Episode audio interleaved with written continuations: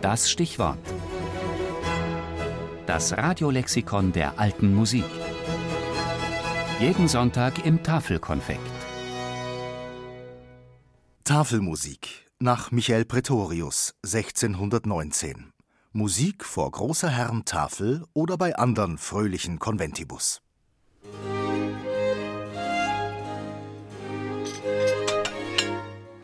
Ein knappes Dutzend edler Damen und Herren in stattlichen Garderoben sitzt um eine reichlich gedeckte Tafel.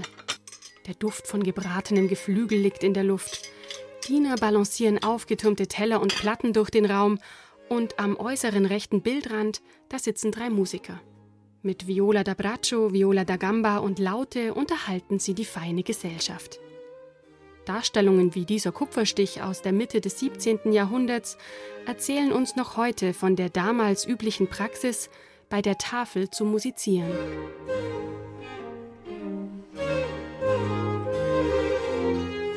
Die Tafelmusik lässt sich bis ins Mittelalter zurückverfolgen.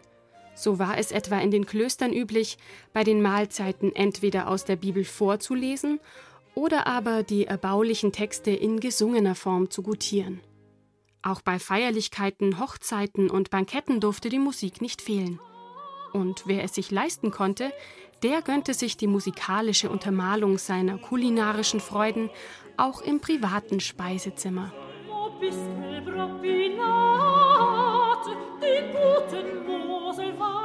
Als Genrebezeichnung ist der Begriff der Tafelmusik seit dem 16. Jahrhundert gebräuchlich, zur Unterscheidung von der Sakral- und der Kammermusik.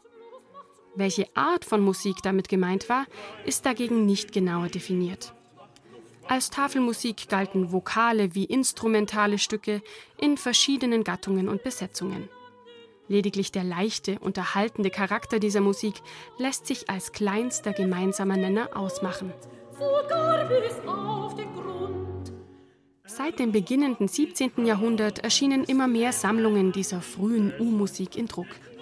Sie tragen so klingende Namen wie Banchetto Musicale, Musikalische Tafelfreud, Mensa Sonora oder im Falle von Valentin Ratgebers Mitte des 18. Jahrhunderts in Augsburg gedruckter Sammlung ohrenvergnügendes und gemütergötzendes Tafelkonfekt. Auch die Wahl der Instrumente ist den historischen Berichten und Darstellungen zufolge recht unterschiedlich. Die Besetzungen reichen von der sogenannten stillen Musik mit Laute und Harfe über gemischte Streicher- und Blasensembles bis zu den schon viel weniger stillen Trompeten. Diese hatten sogar eine zeremonielle Funktion. Bei großen Staatsbanketten kündigten sie den nächsten Gang an. Je lauter das Instrument, desto besser war daran getan, die Musiker ein wenig abseits von der Tafel zu positionieren – auf vielen Bildern spielen sie von Balkonen auf die Tischgesellschaft herunter. Ganz anders verhielt sich das beim berühmten Fasanenfest Philipps des Guten 1474 in Lille. Da sollen an die 20 Musiker mitten in der Pastete Platz genommen haben. Na dann, guten Appetit!